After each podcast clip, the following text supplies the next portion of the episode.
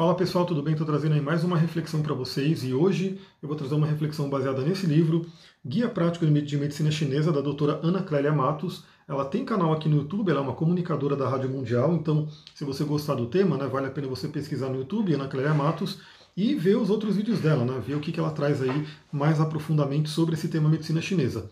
Eu estou falando dele aqui porque, primeiro, eu amo esse assunto, eu também estudo muito esse assunto e ele faz parte do nosso curso de cristais. Por quê? Porque quando a gente fala de cura pelos cristais, os cristais eles vão atuar no campo psicoemocional.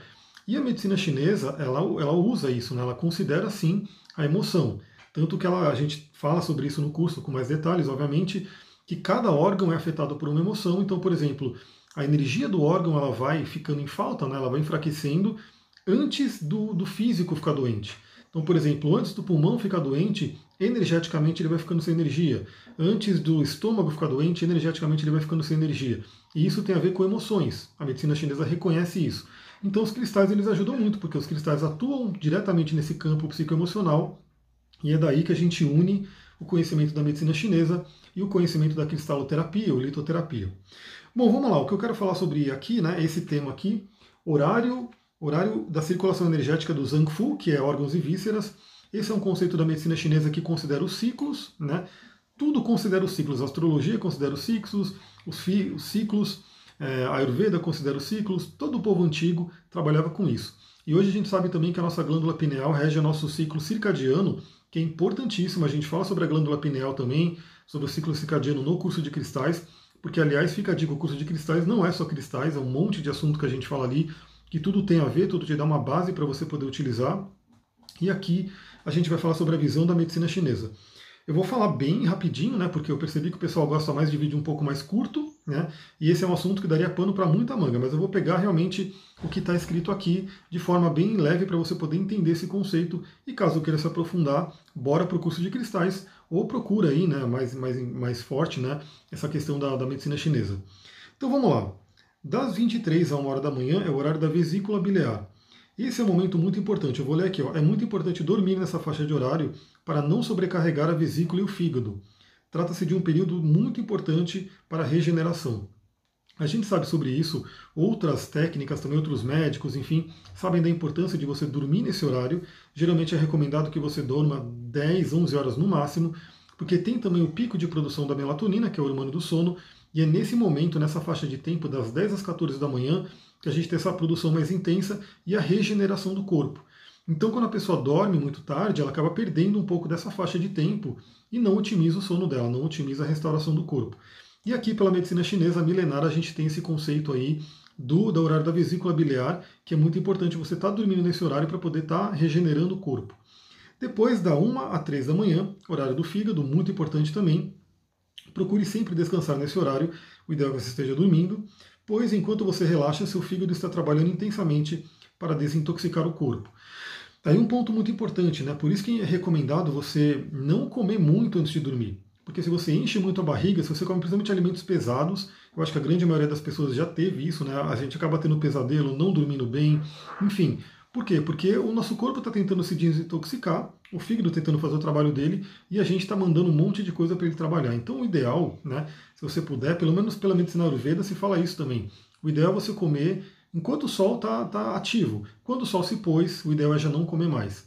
Ou comer coisas muito leves, porque a gente sabe né, que no Ocidente é muito comum as pessoas jantarem 8 horas da noite, 9 horas da noite. Mas a grande questão é, se você faz isso, que sejam alimentos muito leves. Né? Mas o ideal, se você puder, não comer. Hoje se fala muito do jejum intermitente, né? Eu faço de vez em quando, não faço todos os dias, mas eu faço alguns dias da semana, principalmente quando eu exagero muito no dia anterior, né? Comer alguma besteira, tudo. E aí eu paro geralmente entre 5 da tarde ou 6 horas da tarde, e aí eu vou dormir e vou me alimentar só no outro dia, geralmente às 10 horas da manhã. Então fica a dica aí, procure dormir de barriga vazia. Outra coisa, ou, ou levemente né, cheia, se você não conseguir dormir de barriga vazia.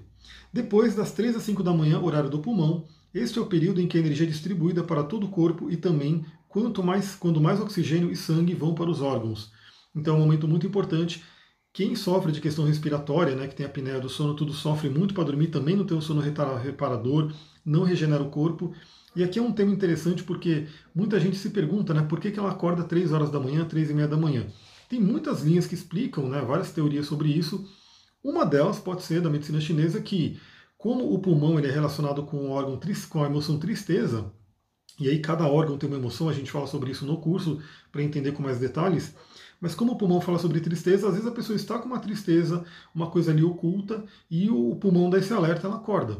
Então você tem que refletir com você, né? O que está acontecendo na sua vida para você estar tá acordando esse horário. Novamente, tem outras teorias que explicam por outras, né, é, outros vieses também que você pode refletir. Se você estiver acordando todo dia, 3 horas da manhã. Depois, das 5 às 7 horas da manhã, horário do intestino grosso, é uma boa hora para expelir o desperdício do corpo, bom horário também para beber a famosa água morna e fazer muitos exercícios. Então, esse é um momento muito bom para você poder ir ao banheiro, fazer o seu número 2. Se você não faz todo dia, é um grande problema. Né? Procura resolver isso, porque se você não está eliminando, né, essa eliminação não está funcionando, toxinas ficam no corpo. E essas toxinas podem acabar voltando até para a circulação sanguínea, enfim. É extremamente ruim né, se você não vai no banheiro todos os dias. Então esse é um horário muito bom se você regular o seu corpo.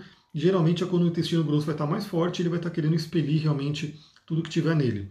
É, depois, das 7 às 9 horas da manhã, horário do estômago, logo pela manhã, aproveite para comer um maravilhoso e nutritivo café da manhã. Aí é aquela coisa, né? Se você faz o jejum intermitente, geralmente você não vai estar comendo esse horário, mas para quem né, come normalmente, é um bom horário para tomar café da manhã. Eu, como eu falei, eu não faço jejum intermitente todos os dias. O dia que eu não faço, como geralmente esse horário. O dia que eu faço jejum intermitente, se eu pular o café da manhã, beleza, eu vou comer só no almoço, ou então eu vou comer por volta das 9 horas, né, 9, 10 horas da manhã. Depois das 9 às 11 horas da manhã, horário do baço, período de atividade ao máximo, o corpo está em sua energia total. Aliás, falando de baço, eu vou tomar meu chazinho para o baço aqui. O baço para a medicina chinesa, ele cuida da nossa mente, né, da nossa atividade mental. Então é uma coisa muito importante.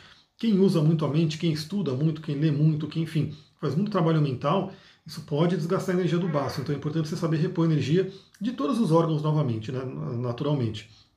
Porque é justamente isso. Quando a gente fala de medicina chinesa, a gente reconhece que tem uma questão energética do órgão também. E geralmente o órgão vai ficando com energia mais baixa para depois ele adoecer fisicamente. A gente fala muito sobre isso no curso de cristais eu trago sobre medicina chinesa, trago sobre outras visões também que explicam isso. E os cristais eles cuidam justamente dessa parte energética. Então é muito importante você saber cuidar da energia de cada órgão. Por quê?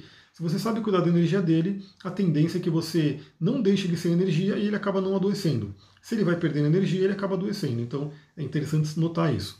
Mas esse é um ótimo momento para você mandar ver no trabalho, na sua produtividade e assim por diante. Depois, das 11 às 13 horas, horário do coração, relaxe, evite o estresse, não é aconselhável fazer exercícios. Então, assim, geralmente esse horário a galera vai estar comendo, né? Todo mundo vai estar almoçando.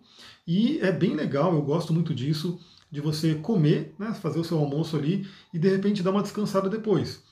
É conhecido também como siesta, né? O pessoal acho que lá na Espanha faz muito isso, né? Que é você dar aquele cochilo depois do almoço. Também é conhecido ali pelos biohacking aí da vida de power nap, né? Que seria aquela, aquela soneca poderosa para você se recarregar.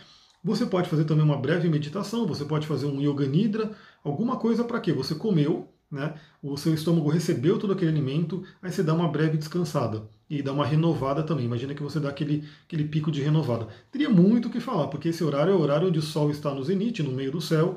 Então aí entra a astrologia, mas aí o vídeo começa a ficar muito grande e o pessoal não assiste. Então a gente fala mais. No curso de cristais a gente tem aulas de duas, duas horas e meia. Ali a gente manda ver e muito conteúdo, porque aí o pessoal realmente está ali na aula prestando atenção e trocando também, né? Porque a aula é pelo Zoom. Então a gente pode conversar também, você não vai estar só assistindo, você vai estar realmente conversando comigo. Depois, das 13 horas às 15 horas, horário do intestino delgado, o corpo assimila o alimento do almoço, então também é bom evitar o estresse e exercícios muito intensos. Então, é aquele momento que o corpo vai estar assimilando os nutrientes. Então também não é bom você exagerar muito na, na, no gasto do corpo, porque ele precisa realmente se regenerar, aproveitar aquele alimento que ele comeu. Depois das 15 às 17 horas, horário da bexiga, dê um gás no trabalho e nos estudos. Bom horário para tomar decisões importantes. Então esse é um momento também outro pico de produtividade. Aliás, se você faz o seu horário, é bem interessante você conhecer isso, porque você pode ir conhecendo, adequando né, os horários de maior produtividade e principalmente, aqui é uma das linhas né, para você poder refletir, mas o mais importante é você olhar para o seu corpo, para a sua vida, para o seu ciclo, como é que você se sente em cada horário. A grande questão é que geralmente ninguém para para pensar nisso, ninguém olha para o corpo e fala, meu Deus, aqui eu estou com muita energia, aqui eu estou com pouca energia, o que está acontecendo com o meu corpo. Então, a ideia desse vídeo também é você ter conhecimento desse ciclo, que é milenar, e olhar para o seu ciclo, né, como é que funciona o seu corpo, para você poder otimizar ele. Depois, das 17 horas às 19 horas, horário dos rins, restauração das energias física e mental. Das 19 horas às 21 horas, horário do pericárdio, ótimo horário para meditação, leitura e atividades sexuais. Seria aquele horário né, das 19 às 21, onde você já tem que começar a desacelerar. Né? Então, assim, você já começa a preparar para o sono, para você poder produzir melatonina, como a gente falou, que ela começa a ser produzida por volta das 21 às 22 horas, depende de cada pessoa, para você poder ter um bom sono. Então, a pessoa que fica muito agitada à noite, faz muita coisa nesse horário, é, geralmente ela é capaz de não dormir muito bem, ela não consegue, ela demora para descansar, para dormir.